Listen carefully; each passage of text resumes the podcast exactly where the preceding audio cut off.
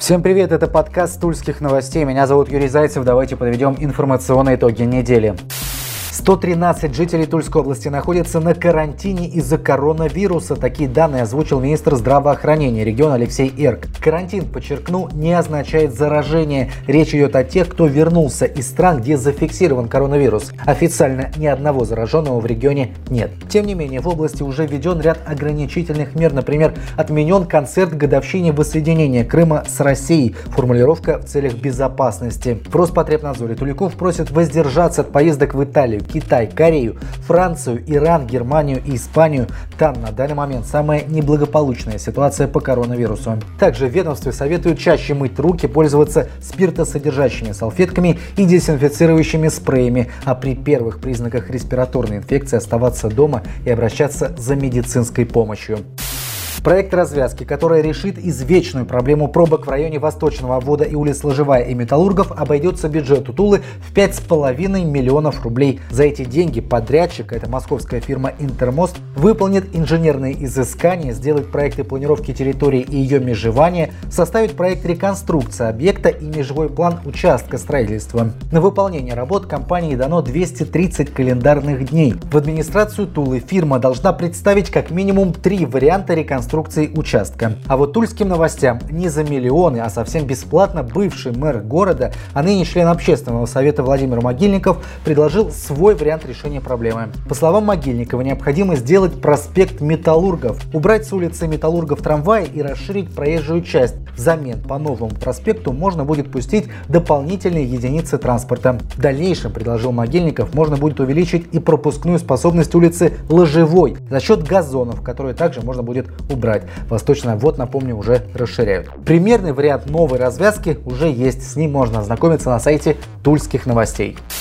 Прокурором Тульской области Романом Просковым разработан законопроект, который предусматривает дополнительные ограничения продажи алкоголя. Так предлагается установить полный запрет розничной продажи спиртного в такие праздники, как День молодежи 27 июня, День знаний 1 сентября и День защиты детей 1 июня. Исключением является розничная продажа алкоголя в кафе и ресторанах. Предполагается, что законопроект будет способствовать сокращению спонтанного употребления спиртного, особенно среди молодежи. Напомню, в настоящее время в регионе уже действует ряд ограничительных мер. Спиртное не продается с 10 вечера до 14 дня по будням и с 10 вечера до 12 дня по выходным. Плюс нельзя купить алкоголь на расстоянии тысячи метров от мест проведения массовых мероприятий.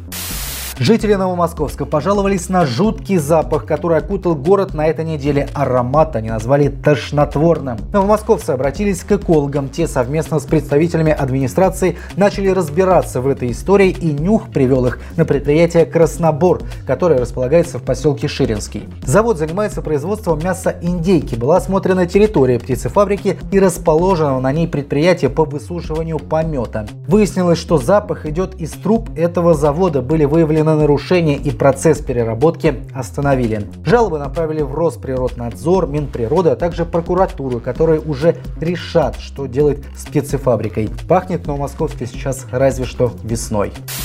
Туле сотрудники ГИБДД спасли ребенка в четверг днем. К экипажу ДПС подъехал автомобиль Рено, водитель которого попросил о помощи. Мужчина рассказал, что в машине находится маленький ребенок, которому необходима срочная медицинская помощь. Сотрудники госавтоинспекции пересадили родителей и малыша в служебный автомобиль и направились в больницу с проблесковыми маячками и звуковым сигналом. Родители ребенка рассказали, что с таким состоянием малыша они столкнулись впервые, поэтому были растеряны. Кроме того, на личном автомобиле им бы не удалось так быстро добраться до больницы из-за интенсивности движения. Экипаж ДПС в течение пяти минут доставил ребенка и родителей до больницы и передал в руки врачей. В настоящее время жизни малыша ничего не угрожает. Имена сотрудников назову отдельно. Это заместитель командира взвода Алексей Красняк и инспектор Игорь Матвеев.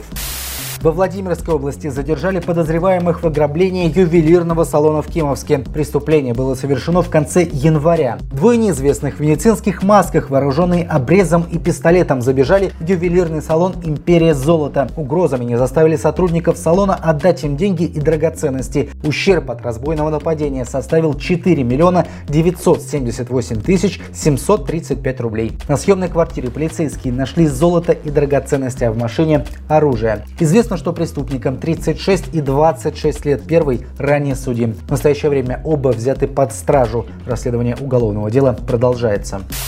Суворовский районный суд вынес приговор 34-летней женщине, которую признали виновной в нарушении правил дорожного движения в состоянии опьянения, повлекшем смерть человека. Также ее обвиняли в оставлении в опасности. Установлено, что в июне прошлого года подсудимая стала виновницей аварии. Пьяной она села за руль и въехала в опору газопровода. От удара машина загорелась. Один из пассажиров погиб на месте, еще один получил тяжелые травмы. Виновница аварии с места ДТП скрылась. Она даже не сообщила сообщила о происшествии ни в одну службу. Женщину приговорили к пяти с половиной годам колонии со штрафом в 20 тысяч рублей. Также она заплатит миллион рублей морального и материального вреда пострадавшей. В Туле задержали водителя, который устроил дрифт на проспекте Ленина прямо напротив здания регионального управления МВД. Молодой человек на Тойоте выехал на перекресток на красный сигнал светофора на встречную полосу, развернулся на 360 градусов и поехал дальше вверх по проспекту. Вскоре после публикации видео в СМИ молодого человека разыскали. Известно, что ему 23 года. Наказали наглого водителя по полной. За нарушение правил тонировки, выезд на полосу встречного движения, проезд на запрещающий сигнал светофора и умышленно испорченный и нечитаемый номер на авто. Гонщику грозит лишение прав субботу Тульский Арсенал сыграет первый домашний матч в этом году. Соперник Казанский Рубин. На этой неделе оружейники провели открытую тренировку. В лазарете у Туликов по-прежнему остается Игорь Горбатенко. Он пока занимается индивидуально в спортзале. А также голкипер Егор Шамов и полузащитник Кантимир Берхамов. Один из главных вопросов перед встречей – кто займет место в воротах Арсенала? Присоединившийся во время перерыва к оружейникам Юрий Ладыгин залечил травму. Михаил Ивашов в прошлом туре выглядел не слишком уверенно. Не исключено, что ошибки ошибки в игре с Оренбургом станут для Левашова роковыми. Рубин же с приходом на пост главного тренера Леонида Слуцкого пока не побеждает и не забивает. А последний раз три очка казанцы брали еще в октябре прошлого года, 9 туров назад. История встречи Арсенала и Рубина в премьер-лиге насчитывает 9 матчей. Единственная победа Туликов датирована 2016 годом. Четыре раза с минимальным перевесом были сильнее казанцы. Еще четыре встречи завершились в ничью, в том числе в первом круге. Итак, Арсенал-Рубин 14 14 марта, начало встречи в 19.00. Никаких ограничений для болельщиков, добавлю, действовать не будет. Вот такой вышла эта неделя. Надеюсь, что следующая будет лучше. Удачи вам!